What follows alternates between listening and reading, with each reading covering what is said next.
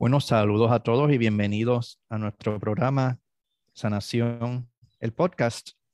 Y hoy tenemos una persona que, pues, de la que podemos hablar de muchísimas cosas. Ella es arquitecta, esa es su profesión de origen, arquitecta paisajista, estudiante de estudio en la Politécnica, terapeuta holística, eh, hace constelaciones familiares, de hecho estudiamos juntos hace como 15 años, maestra de yoga, acompañante de neuroemoción, estudió en la escuela de Enrique Olvera, es Reiki Master, consultora de aromaterapia, aromaterapia y una Toastmaster distinguida. Y es la autora del libro Arborecer. Ella es Yesenia Rodríguez. ¿Cómo estamos, Yesenia? Hola, Javier. Muy buenas noches. Gracias por la invitación. Me encanta estar aquí contigo para conversar sobre sanación. Gracias por aceptar la invitación. Este, el libro Arborecer, ¿qué significa eso? ¿A qué se refiere ese nombre? Mira, el título de mi libro es Arborecer con, con una S y la palabra arborecer existe con C y significa hacerse árbol, transformarse y desarrollarse.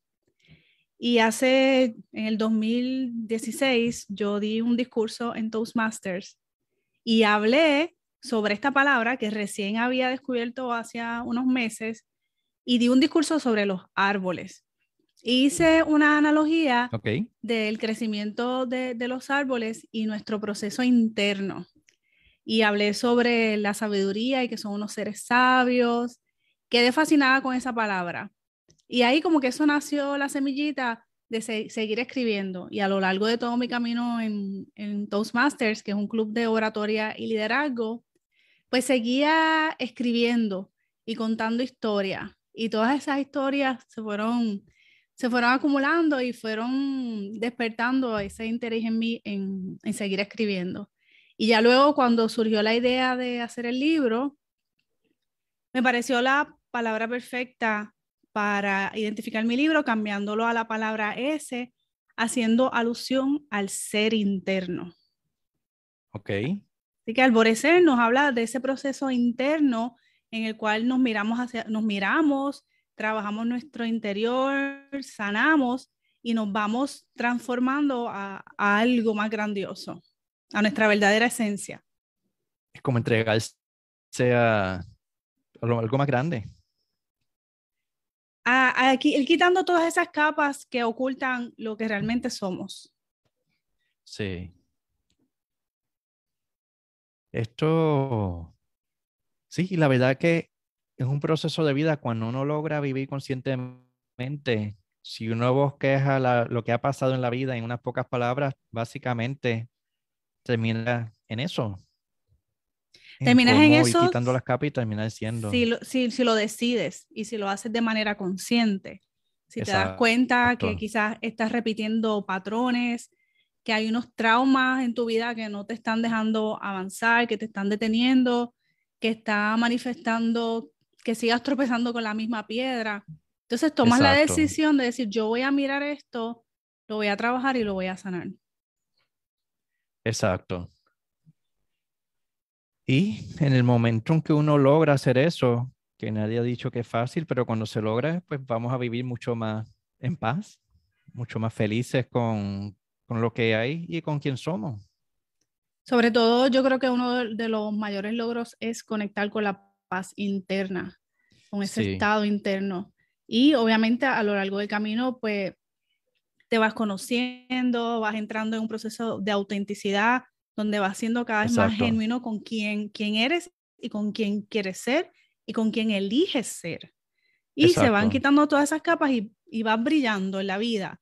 Vas viendo que tus relaciones se van transformando, ah, va, ¿verdad? Todo, todo en tu entorno se va transformando porque el, el verdadero cambio vino desde tu interior. Exacto.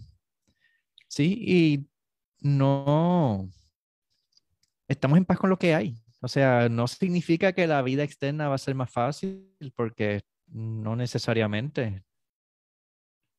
Pero si estamos en paz, pues no hay ningún problema. Se toma todo lo que estamos viviendo y ya. Va cambiando porque la actitud hacia cómo lo miras es diferente. Quizás ya no estás en un lugar de tanta reactividad emocional, ya no hay tantas cosas que te aprietan los botones emocionales y vas soltando también, no, no le das tanta importancia a muchas cosas que no, no hay necesidad, vas soltando apego, pero como tú dices, es un proceso, no es fácil, no. pero tiene unos, unos resultados que vale la pena pasar por ese proceso. Yo diría, va, a valer la alegría pasar por ese proceso. Exacto.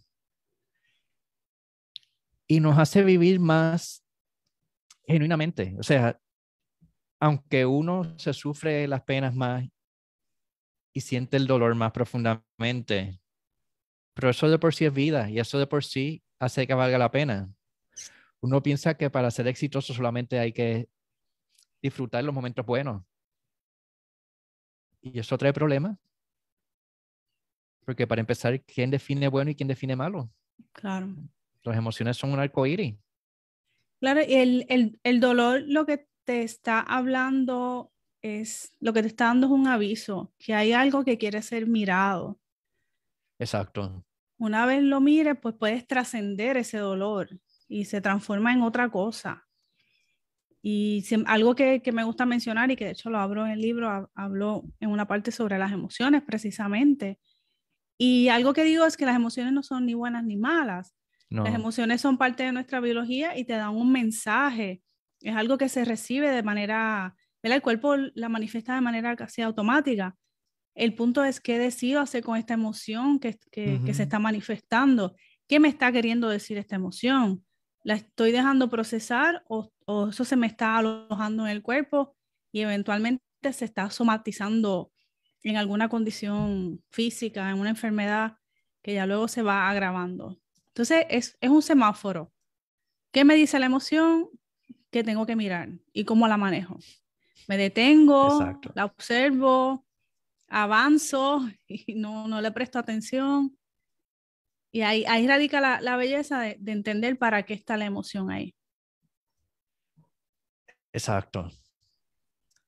Así que tal vez el primer paso es darnos cuenta de que las emociones son simplemente emociones. O sea, cuando estamos a mitad del tantrum, pensamos que el mundo se va a acabar por toda esta tormenta que yo tengo en mi cabeza.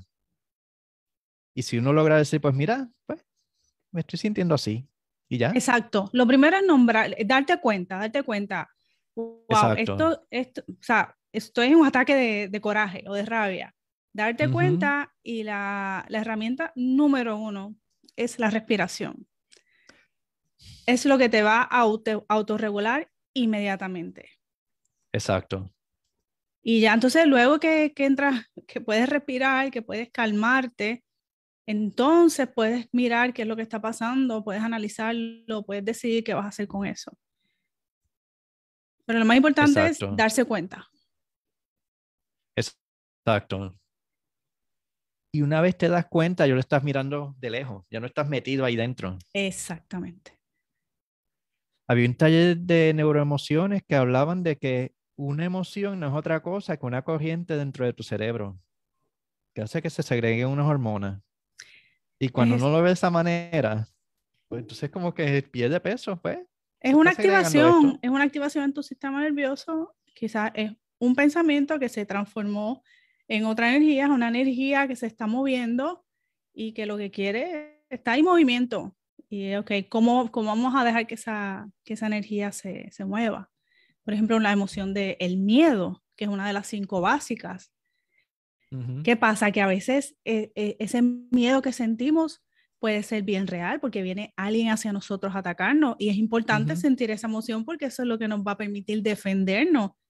Exacto. Pero ¿qué, ¿qué, pasa cuando esa emoción de miedo simplemente nos la estamos imaginando o, o, o estamos ahí creyendo que, que, estamos bajo un peligro y es simplemente porque lo estamos pensando, porque nos estamos imaginando, no es real, pero el cuerpo lo recibe como que es real. Y está también el tema de la emoción secundaria, O sea, tengo miedo de que esta persona se acerque y me haga daño, que es legítimo, pero que ella, la persona se fue, yo me sigo, ay Dios mío, pero ¿cómo va a ser? Que si la próxima vez, que si, mira lo que pudo haber pasado, que si. Sí, yo hablaba. Evento traumático lo repetimos mil veces. Lo seguimos repitiendo. Hablaba eso con, con una persona en estos días sobre esas emociones secundarias que a veces, por decir, eh, una persona que reacciona frecuentemente con estados de rabia, y rabia, y rabia pero realmente la rabia es realmente lo, lo, a lo que estás reaccionando. Quizás eso es una emoción secundaria.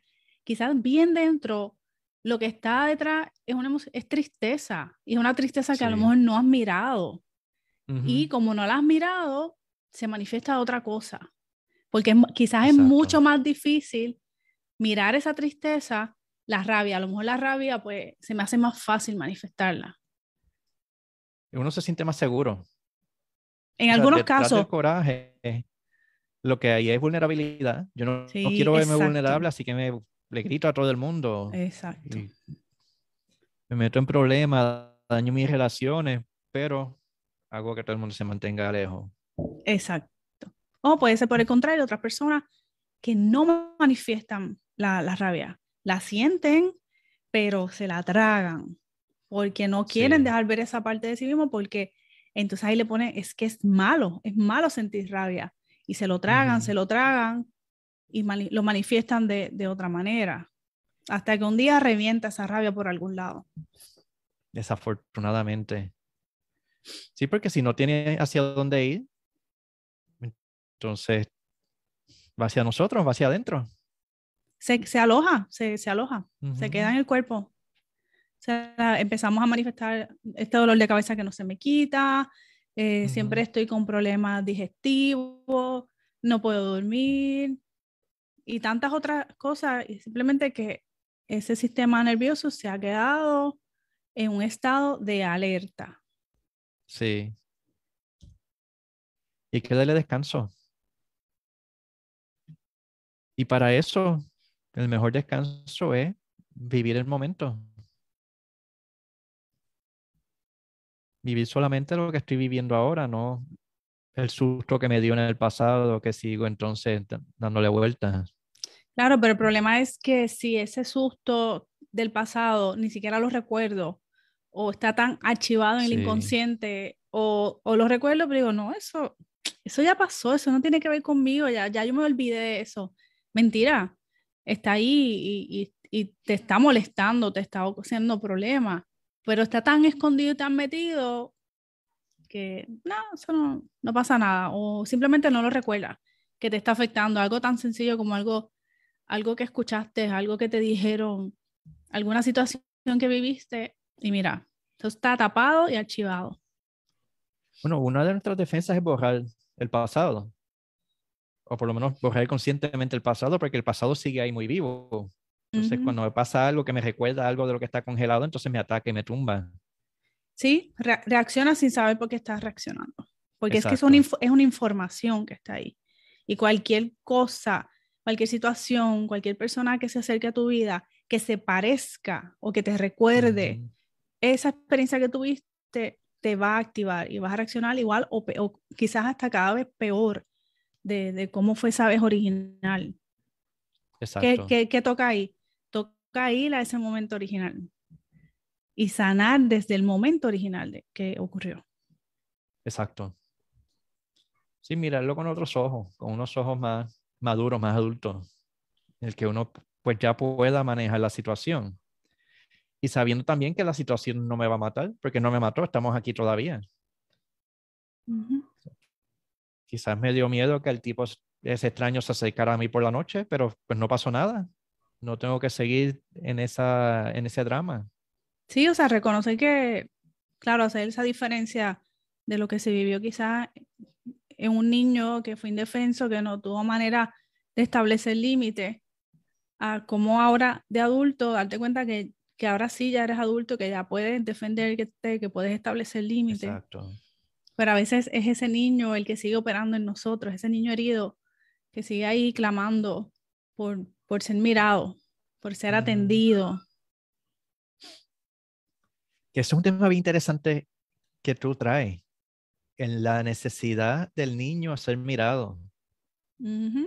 ¿Cuántas cosas buenas y malas hacemos más que para conseguir atención?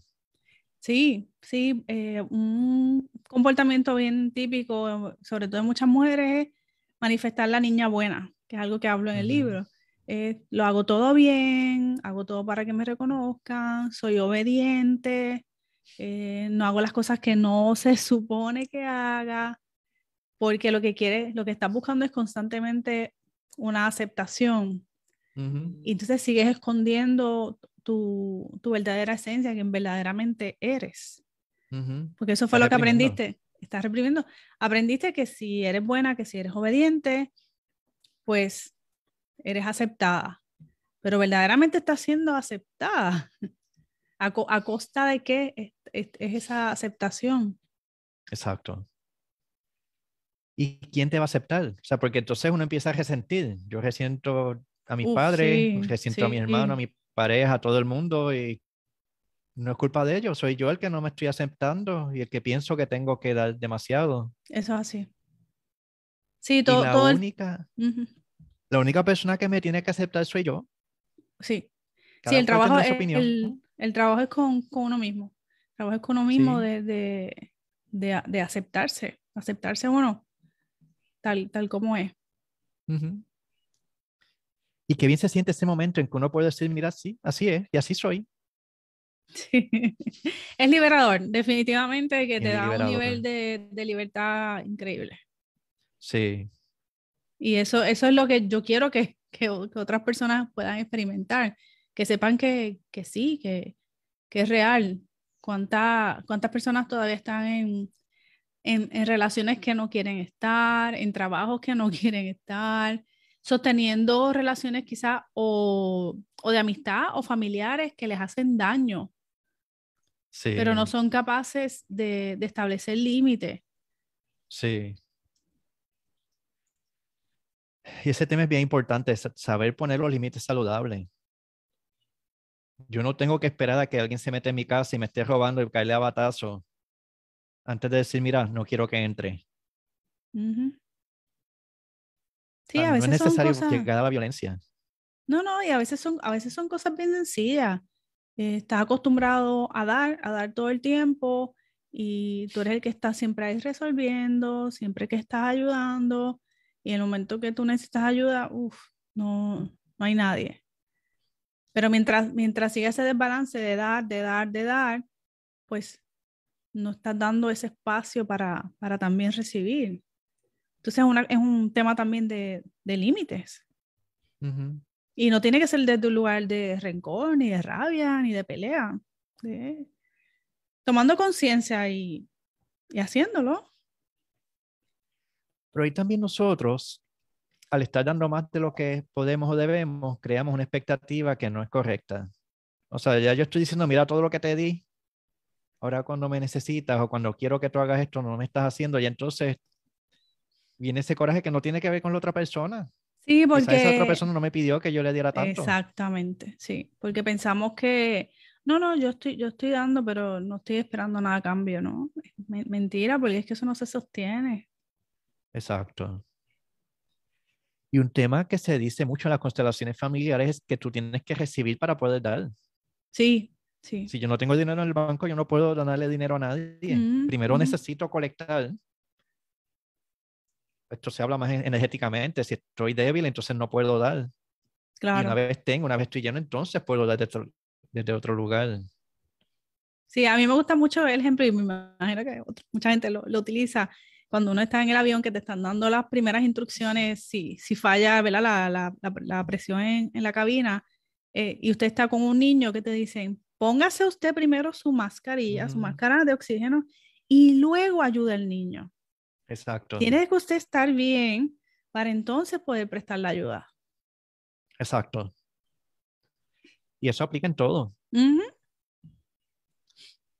un ejercicio que, que, podemos hacer es quizás hacer una lista de cuáles son esas relaciones más importantes en mi vida y ver en qué lugar están, en, en, en términos de, de balance. Ah, ah, mira, en esta relación doy más, en esta relación recibo más, eh, ok, ¿cómo, ¿cómo, puedo buscar el balance en, en, entre, entre ambas? Exacto. Y reconocer cuando uno está dando demasiado no significa que la otra persona es mala ni hay que agredirla.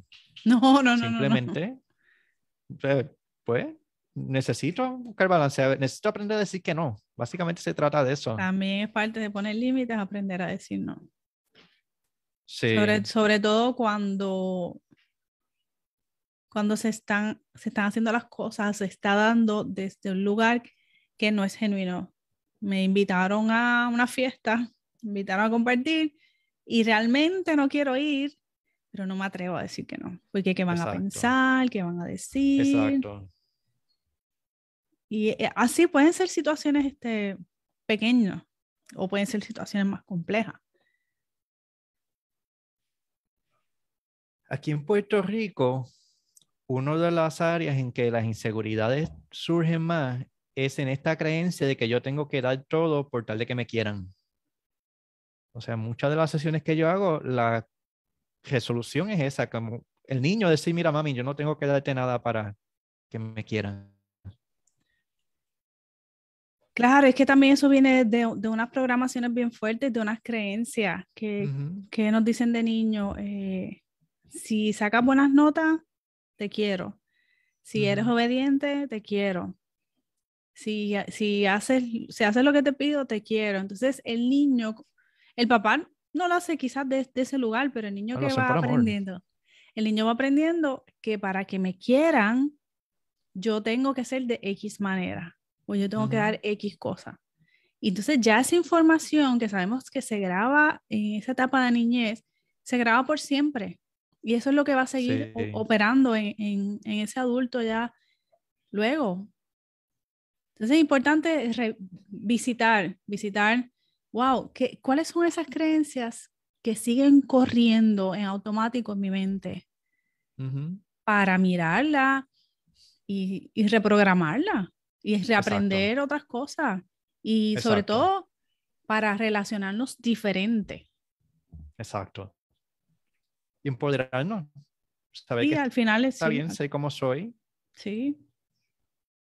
Y amarnos. O sea, nosotros damos mucho cuando no tenemos que dar, pero en el momento que de verdad hay que dar, por ejemplo, cuando viene el huracán, aquí la gente se, desborda y da muchísimo.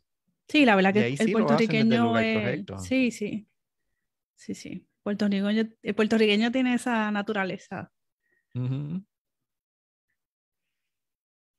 Vamos a hablar un poquito del libro. Digo, primero te felicito que hayas publicado el libro. Eso es el sueño de, de muchísima gente.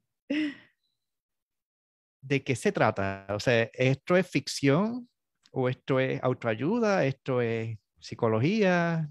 Mira, mi libro un poquito de, todo. Mi libro va a encontrar, va a encontrar historias.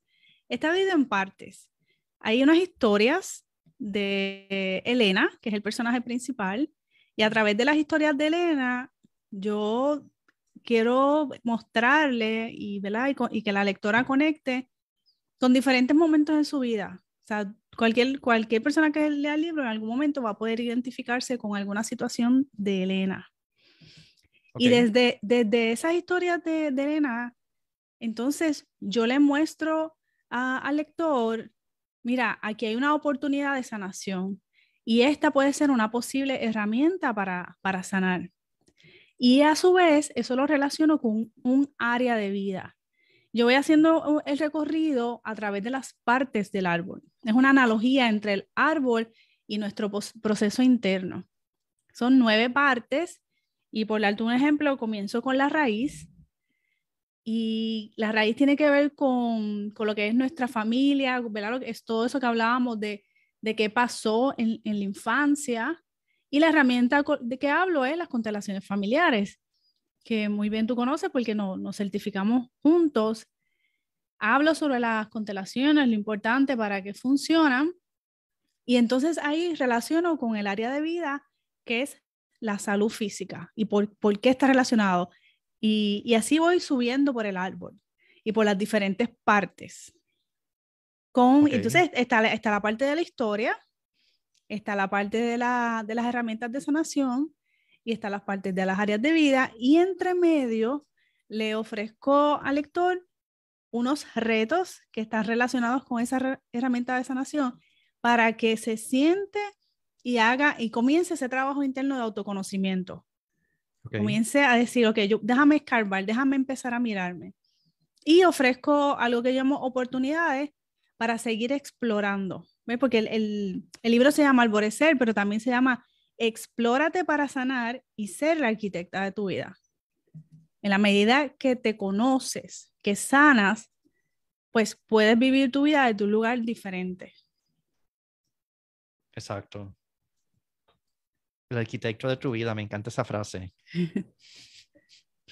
fue, fue bien bonito, Javier, porque en algún momento, cuando estaba desarrollando el tema, le hice entrevista a varias mujeres entre okay. promedio edades y yo le fui mencionando, ¿qué, ¿qué te parece si yo te hablo de este tema?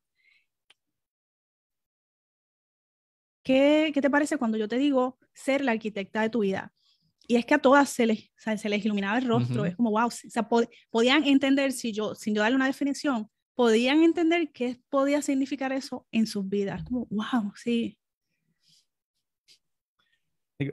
Yo soy ingeniero, entonces me encanta porque el proceso creativo en cierta forma empieza con el arquitecto. O sea, yo quiero sí. hacer una casa, pues, sí, cuán sí. grande, cuántos cuartos, cuántos baños, cuán amplia es la sala, dónde van las ventanas, cómo va a ser la circulación, la iluminación. O sea, ese es el punto así. Esto es lo que yo quiero. Claro, y a, y, a, y a, eso es lo que voy. El último capítulo del libro es Ser arquitecta de tu vida, es eso, que ahora vamos a diseñar tu vida. Mm, de, acuerdo a lo que fuimos trabajando a lo largo del libro, ahora vamos a hacer tu plano, el plano de tu vida. Wow. O sea, ahora tú eres la que la vas a, lo vas a diseñar. Wow. Y fíjate Primero, que ajá. Una vez el arquitecto diseña, después eso va donde distintos ingenieros que le ponen la estructura, le ponen las tuberías, la electricidad y después entonces va al contratista que lo construye. O sea, son muchos pasos. Son muchos pasos. Pero el primer paso, si tú no sabes qué es lo que quieres, exacto. no vas a tener nada. Exacto. Y eso es lo que me he encontrado con, con muchas de mis clientas, que es que no, no saben, no saben qué es no lo sabe, que quieren. Exacto. Pero exacto. claro, es que no puedes saber lo que quieres porque hasta este momento de tu vida has escogido cosas que se supone que sean las que escojas.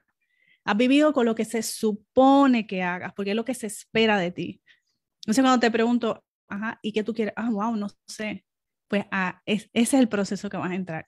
De definir, no, no, no, yo lo que quiero es esto. Y cuando tienes la claridad de qué es lo que quieres, entonces es que puede, puedes moverte hacia ello y a veces no tienes ni que moverte, a veces llega solito hacia ti, sí, cuando cierto. tienes esa, esa claridad. Y ahí podríamos entrar en toda una cuestión incluso científica de cómo funciona el cerebro, que, que es real. En, a la medida en que te enfoques en lo que tú verdaderamente deseas, eso es lo que va a llegar. Uh -huh. Porque lo vas, a, lo, vas a, lo vas a ver a simple vista. El, cierto, el problema es que si yo me dedico a mi vida a complacer lo que quieren los otros, nunca voy a saber qué es lo que quiero y por lo tanto no lo voy a conseguir. No, no, no. Sí, y vas, y vas a, el plano. Y vas a vivir con frustración. Porque Exacto. es que lo vas a, vas a saber, vas a saber que no estás donde tú quieres estar. Aunque no sepas lo que es, sabes que no es. Exacto. Un ejemplo concreto de lo que tú dices de cómo es que las cosas te llegan. Si yo estoy pensando, quiero tener un carro, Quizás el primo mío está tratando de salir de su carro y no me lo ha dicho. sí. Cuando yo lo establezco, veo que él quiere salir de él, pues entonces ya puedo pedírselo y negociar. Claro. No, y todavía ser más específico. Yo lo que necesito es un vehículo que yo pueda meterme en el monte, que sea de, o yo quiero un vehículo que sea deportivo. Mientras más específicos somos, sí. más claridad en el proceso y también es una cuestión de poder reconocer qué, qué es eso que, que yo quiero. Exacto. Y pedir lo que es. O sea, pedir cosas que verdaderamente sean válidas. Sí. O sea, porque muchas veces preguntamos qué tipo, yo quiero una pareja. Pues quiero que sea atractiva y quiero que tenga dinero y quiero que tenga, que sea graciosa, que sea lo que está bien. Pero se nos olvida que sea honestidad, que, que sea honesta, que sea fiel, que esté presente, que esté en paz consigo mismo, que se lleve bien con la mamá, que tenga química con mi familia, si tengo hijos con mis hijos. Que, ¿sabes? Muchas veces se me olvida lo más obvio. Interesante que traes el tema de la pareja porque eso es una de las cosas principales que, que van a encontrar en las historias de Elena. Con, muchos de los ejemplos son a través de, de esas personas que escogió en su vida como parejas. Y claro, llegan, llegan a la vida de Elena parejas que, que llegan porque esa es la información que está en su sistema. Entonces no son las parejas correctas. Pero mientras ella no sanara su información, pues eso es lo que, lo que va a seguir llegando. Y eso es lo, importante que quiero que, que, las personas entiendan. Que, ah, quiero una pareja así, XX, pero ¿cómo tú, ¿cómo tú estás? Eso que tú estás pidiendo, tú también lo eres. Eso que tú estás pidiendo, ¿estás lista para recibirlo? Porque a veces yo quiero, yo quiero, yo quiero, pero no estamos listas genuinamente no, no, no, hay el espacio en nuestra vida para que eso se manifieste. ¿Y desde dónde lo estoy pidiendo? Cuando no pides de la carencia, te va a llegar carencia. Exacto, sí. Si yo quiero una pareja para que mis amistades no me no piensen que soy un fracasado, o porque me siento solo y quiero que alguien me acompañe, o porque estoy incompleto, entonces me va a llegar algo incompleto. Sí, sí cuando yo me paro en un lugar en que estoy lleno, que todos lo tenemos adentro. O sea, adentro de todo siempre hay carencia y siempre va a haber esta parte llena. Cuando yo estoy lleno y de ahí entonces logro conectar con alguien, ya empezamos bien, ya estamos sí, sí, sí, manifestando. Sí. Lo que pasa es que cuando estamos llenos quizás no estamos buscando pareja. ¿Para qué necesito? de repente te das cuenta, caramba, este, ya no. Quizás no me hace falta estar con nadie. Ya no hacía tanta falta.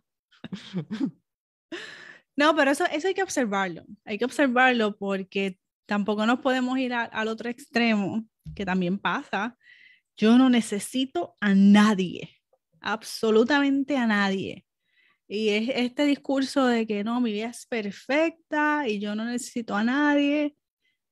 Y entonces hay, ok, ¿qué tan genuino es eso? ¿Realmente, realmente, realmente eso que estás diciendo está ocultando un deseo más profundo? Cuando alguien me dice eso, o, tal, cuando yo lo digo, muchas veces viene del ego, muchas veces es una defensa. Muchas es una veces defensa. Yo no quiero caer en la misma porquería otra vez, yo no quiero que me vuelvan a romper el corazón. Exactamente, exactamente. O sea que eso también hay que mirarlo y hay que estar consciente. Y, y, si estás ahí por un tiempo, pues estás ahí, no pasa nada. o sea, ahí es donde estás. Pero, pero ser honesto, ser honesto con uno mismo y decirle, bueno, ahora no estoy listo. En realidad es que ahora no. o me estoy disfrutando de esta etapa y chévere. Pero que no sea, que no sea como tú dices, desde la carencia. Exacto. Que no sea desde el miedo. Exacto. Y disfrutar lo que hay. Si estoy soltero, la soltería es hermosa, pues me la disfruto. Y si estoy en pareja, pues me disfruto estar en pareja. Eso también es hermoso. Exactamente. O como decía Stephen Covey, la codependencia. Estoy bien solo y estoy bien en pareja y pues quizás en pareja tengo hasta más porque estoy listo para tomarla, pero no la necesito. Si de momento pues no está, pues está bien. Sí. Sí, hay, que mirarse, hay que mirarse. Entonces, volviendo a Elena, ella empieza frustrada, ¿no? O sea, ella llena las necesidades de toda su familia. Ella llena las necesidades de la familia, de la sociedad, de la religión, todo. Es como, ay, check, check, check, check. Ok, ya tengo todo esto que es check, pero no me siento feliz. ¿Cuántas veces, verdad? Decimos, wow, pero logré esto, logré, logré esto.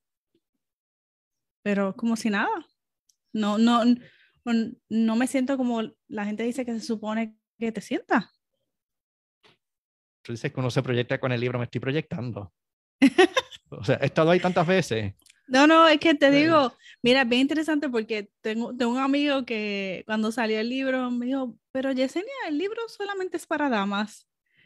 Y yo le digo, mira, la, la, la escritura está dirigida con un lenguaje hacia las mujeres, porque tengo que reconocerlo, son, son mi audiencia principal y son las que llegan como, como clientas en un por ciento bien alto.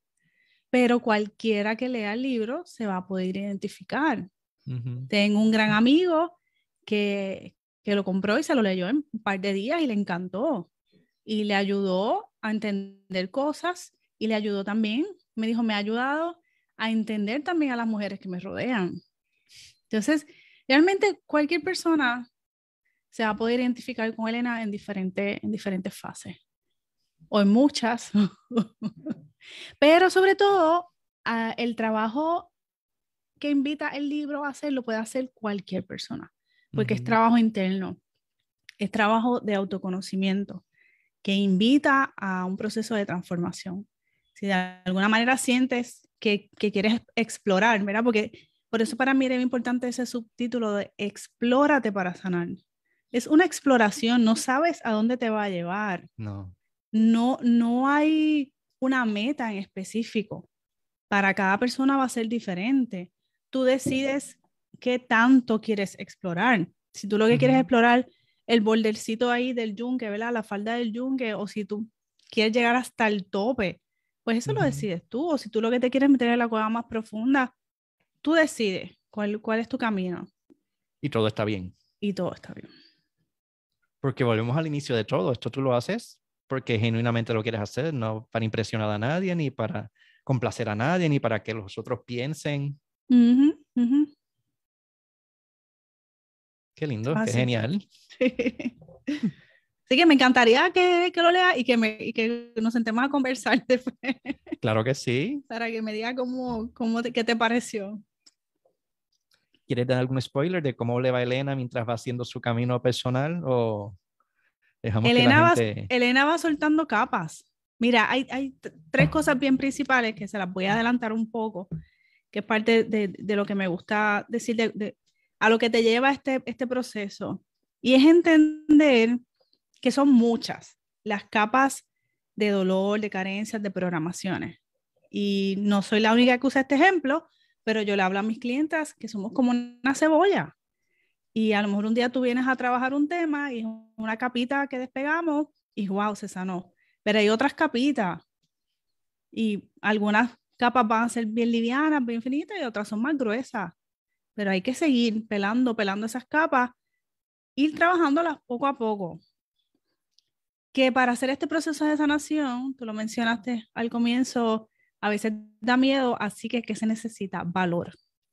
Hay que mm. tener valor, hay que tener coraje, valentía para meterse en, la profundidad de lo que son esas heridas. Pero ¿qué pasa? Muchas veces no se entra a ese proceso porque se cree que va a doler más de lo que ya se vivió. No, no, es que yo no quiero volver a revivir ese dolor. No, no, mira, es que es un umbral. Solamente asomarte lo cruza y, el cambio, el alivio, la paz que vas a sentir, no tiene, no tiene nombre. no, jamás y nunca va a ser lo, que ya viviste, pero sí va a ser una liberación. Entonces, ¿qué está impidiendo que, entres en ese proceso? Te has, te has, aferrado tanto a tu dolor que te has identificado con él, con tu trauma. Pues, eso, ese, ese proceso requiere valor. Y algo sumamente importante es que cada cual es responsable de su propio proceso de sanación. Lo que tú decías, nadie te puede obligar, no nos interesa obligar a nadie, y aunque traten, no se puede. Tú y cada uno de nosotros somos responsables de cómo queremos adentrarnos en ese proceso y hasta dónde. Y, y hacernos responsables de todo, lo, de todo lo que se manifiesta en nuestras vidas. Que aunque no sea de manera inconsciente, pero hay una parte inconsciente de nosotros que está haciendo que eso sea así. Exacto. Y está bien si no quiero profundizar, está bien si me quiero quedar en lo mismo. Sí, me, me, me, interesa que me, parece particular que menciones eso. Tengo una persona que una vez mencionó, yo creo que me dijo, yo creo que a mí en mi niñez pude haber recibido abuso pero sabes que yo me siento muy feliz con mi vida y no me interesa este, confirmar esa información. Y puede ser que genuinamente la, si, si, si, no hay algo que te diga, mira, me quiero meter ahí, pues a lo mejor no es el momento. O no, si tú no sientes que eso va a cambiar tu vida. Ahora, si, si de alguna manera, si, si estás manifestando dificultades, pues entonces sí es una invitación a, a mirarlo. Pero nada te obliga a hacerlo. Si, está, si estás bien donde estás, estás bien donde estás. Una vez tiene estos llamados. Sí, es como un llamado, cierto. El momento de mirarlo, ahí de momento ya tú sabes que es hora de mirarlo. Sí, sí es cierto, es como un llamado. Búscate un facilitador que te acompañe. Y, y, y ahí entonces es más, más automático, porque pues ya... Sí, eso que mencionas del facilitador es bien importante, porque hay cosas que vamos, vamos a poder reconocer por nosotros mismos, pero hay cosas que necesitamos acompañamiento. Porque sobre todo cuando son procesos que están en el, en el, inconsciente, no los vamos a poder ver. Necesitamos a alguien que desde afuera mire la situación o, o, mire información que nosotros no, no estamos, ¿verdad? que nos ayuda a encajar esas piezas que, que uno solo no las puede mirar. Exacto. Y entonces esa ayuda sí es bien importante. Sí, porque estás con alguien que conoce ese terreno. Eh, que, ya, para mí. Claro, un terreno que ya esa persona caminó. Entonces no es lo mismo explorar. Hay unas áreas que uno puede explorar solito, pero hay otras que no. Hay otras que no, que tú quieres ir con alguien experimentado si yo voy a acampar solo en el yunque por tres días y yo no sé cómo buscar comida ni sé reconocer los animales peligrosos de los sanos, pues entonces voy a tener problemas. Pero si estoy con alguien que conoce, yo oigo un ruido por la noche que no sé lo que es, y me dice, no te preocupes, que eso es un qué sé yo qué, está bien. Claro, sí. O dice, sal, busca el cuchillo y sale, o sea, uno se siente mucho más tranquilo, o sea, es oh, más, más seguro. Sí. Y en el campo emocional es igual. Cuando uno está dentro de la ola Uf. Uno piensa que el mundo se va a acabar. Uno piensa que el mundo se va a acabar, uno piensa que se va a morir, uno quiere desaparecer. Y solo, a veces solo de ahí no se sale. Tengo una clienta que vino ayer y llegó como a, algo así, como en una ola, en una crisis. Y hicimos el trabajo, hicimos una constelación. Y, cuando salió, ¿qué fue lo que dijo? Wow, Yesenia, es que ah, ya estoy tan tranquila. Ya veo las cosas con más claridad. Y e, esa es la idea. Sí, o sea, el paciente, uno, uno ve el paciente en la ola, o el cliente, o el, el, que, practicante, uno ve lo profundo que es, pero uno desde afuera, como facilitador, uno sabe que eso es una ola que le va a pasar. Sí, claro. Y uno puede contenerlo. Uno sí, exacto. espacio para que pase la ola y entonces salga. Exactamente, contener el, contener el espacio que esa persona en ese momento no tiene la capacidad de hacerlo. Exacto. Y el ser humano está diseñado para vivir en tribu. Sí. Hay cosas que no se pueden hacer solo. Sí, correcto. Y a veces humildemente es importante levantar la mano y decir, sí, necesito ayuda. Necesito ayuda, eso es parte del proceso. Sí. Sí, encontrar esa tribu, encontrar ese, esa persona dentro de ese espacio que, que sabes que no puedo más. Y qué bonito ese momento en que nos sacamos una capa más. Uf, sí. Sí. Sí, ¿verdad? Ese momento cuando atamos cabo y decimos, ah, espérate, es que esto que me está pasando en mi vida tenía que ver con aquello que pasó con mi abuela, con mi abuelo. Ok, eso no tiene que ver conmigo. Es información que estoy arrastrando del árbol. Exacto por decir un ejemplo de muchos que pueden ser, ¿verdad? Sí, pero lo importante es eso, que vamos sacando lo que no necesitamos, integrando esta información nueva que en vez de hacernos daño nos hace más fuertes y nos da recursos para poder ayudar a otras personas. Y, y en parte es eso lo que lo, para mí era importante el libro en el sentido de, de, dar recursos. O sea, que te sirva, ok, ¿qué puedo hacer con, con las emociones? Mira, ahí te doy recursos. ¿Qué puedo trabajar con el perdón? que, mira, con, con, diferentes áreas, tener los recursos, porque a veces es, es eso, que no, no, no tenemos los recursos para, para manejar las situaciones. En la medida que tenemos un abanico porque algo, algo para mí bien importante en mi proceso y algo que, que me gusta transmitir es que yo no creo que una sola herramienta es la única y es la, la válida y esa le tiene que funcionar a todo el mundo.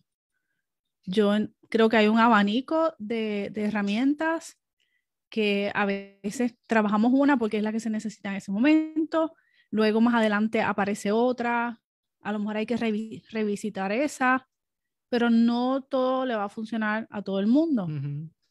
Exacto. no, no nos frustremos si a lo mejor, pues mira, con esta a lo mejor no, no, no vi tanto, no trabajé tanto, pero sigan buscando, ¿sabes? Ese sentido de búsqueda, de curiosidad. Exacto. Que no, que no falte. De proactividad, es decir, mira, me quiero quedar aquí o estoy listo para moverme algo nuevo. Y cuando estés listo para moverte, que sea desde la acción. O sea, lo que aprendas, ponerlo en práctica. Sí. Tú me hablas del libro y yo pienso en el alquimista. este camino de búsqueda del proceso personal y finalmente estaba en el banco al lado donde empezó. Sí. Pero necesitó ir hasta África para ver ciertas cosas y volver.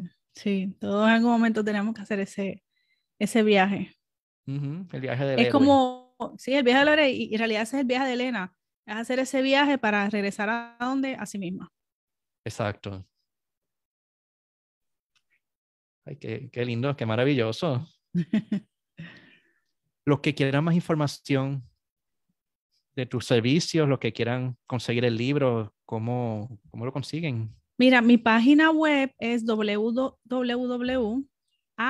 guion, que es la rayita del medio, sanas. a-sanas.com, esa es mi página web. El libro lo pueden eh, conseguir por Amazon, está en las librerías de Bookmark, en las tres librerías, en Atillo, en, en San Dulce y en San Patricio. Está en Casa Norberto, en Plaza Las Américas. También está en la galería de Madian Porratadoria, que es quien, quien me hizo los dibujos del libro. Okay. No solamente en portada, sino también las entradas de capítulos. También tienen dibujos de ella. Ay, qué lindo. Sí.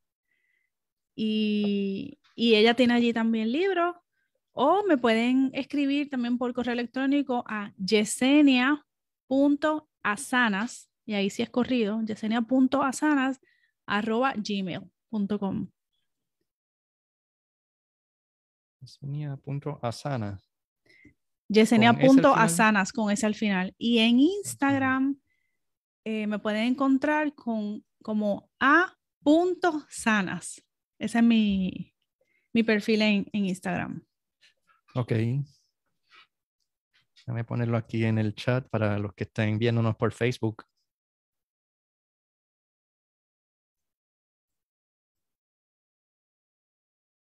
Y si, como no, no estoy viendo ahora mismo el chat, pero si alguien me quiere dar algún mensaje y, y luego yo me comunico con la persona, pues también lo, lo podemos hacer. Yo reviso luego, me imagino que se queda arriba, ¿verdad, Javier? Que puedo entrar y sí, mirar. Esto va a estar en mi Facebook y lo voy a pasar ahorita a la página de YouTube y a todas las plataformas de los okay. podcasts. Pues o sea que va a estar disponible.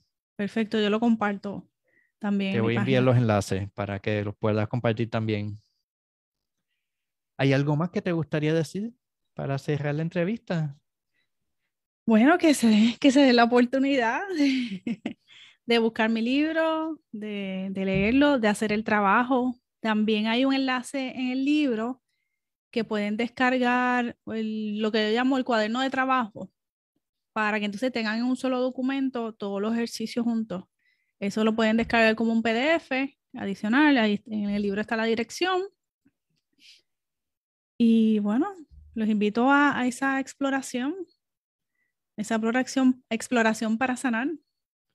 Este camino de vida tan hermoso y que nos lleva a unos placeres mucho más grandes de lo que uno se imagina. Uh -huh. Sí, ¿qué nos hubiésemos imaginado tú y yo, Javier, hace, ¿cuánto dijiste? 15 años. ¿Qué nos hubiésemos imaginado? ¿A dónde no, nos iba a llevar la vida? Uh -huh. Sí, hemos y ni sabemos mucho. de, de aquí a 5, de aquí a 10, olvídate. Uh -huh. Y uno compara. ¿Qué, ¿Qué, estaba pasando cuando nos graduamos hace 15 años versus ahora? Uf. Uh -huh. por lo menos en mi experiencia, o sea, hay más situaciones externas que manejar, pero internamente yo estoy mucho más en paz, estoy mucho más centrado. Y las manejas totalmente diferente a como... Sí. Porque sí. es que eres otra persona, eres diferente. Prefiero esto mil veces. Mm, O sea, uno más joven tiene menos situaciones, uno mayor, hay más cha- achaques, pero también hay más madurez. Y esto, pues, mm, no hay manera de, de describirlo. Hay que vivirlo. sí, Y cuando uno, yo supongo que tu libro en cierta forma es una autobiografía. O sea, tú habrás tomado muchos aspectos de tu vida para inspirarte. hay aspectos, hay muchas historias ahí que, que me inspiraron, mías, de, mi, de las personas que, ¿verdad? con las que yo trabajo. O sea, eso también, ese recopilar todo lo que uno ha vivido para llegar hasta donde uno está, Exacto. es, es una joya. O sea, yo, eh, uno siente tanto agradecimiento. Sí, porque las herramientas que yo, que yo hablo aquí son cosas que yo he trabajado para mí, o sea, que yo sé que funcionan o, o a mí me funcionaron, entonces desde ahí es que las comparto. Exacto. Y hasta el punto en que otras personas se puedan beneficiar de, de las experiencias de uno, pues mejor. Sí, po- porque algo bien interesante es que yo me, mm, me fui dando cuenta a medida que llegaban personas a mi consulta que de alguna manera se empezaban a repetir las historias o los temas.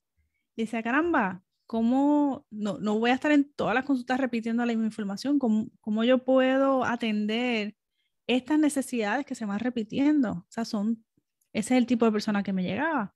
Pues mira, el libro es una manera de atender eso, esos temas que vi repetidos una y otra vez, en diferentes caras, en diferentes cuerpos, pero es universal, esos temas son universales. Y lo bonito del libro es que tú no sabes quién lo va a comprar, tú no sabes a quién le va a llegar. Ujú, ujú. Podría caer en las manos de alguien que se quiere suicidar y le salvaste la vida y tú nunca te vas ni a enterar.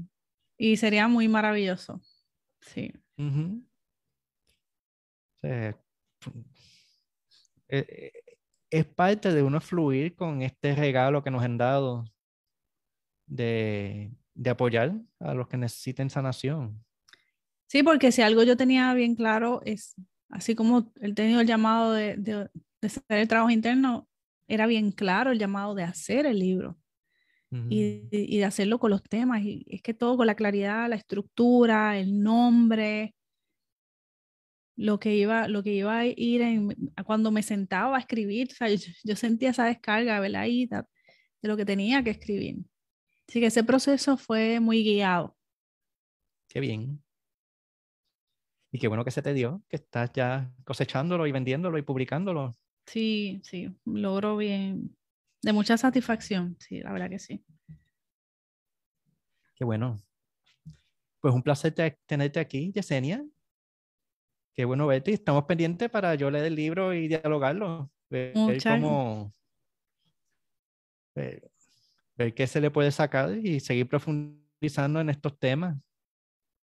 Muchas gracias, Javier, nuevamente por, por invitarme y ha sido bien chévere poder conversar contigo. Igualmente, ya sabemos los que quieran conocer más de Yesenia y de sus libros, pues la página a-sanas.com. Sí. Y los que les interese este tipo de podcast, pues estamos aquí en sanacionpodcast.com y en todas las plataformas de podcasting. Así que, pues bonito día a todos. Buenas noches. bendiciones. Bye.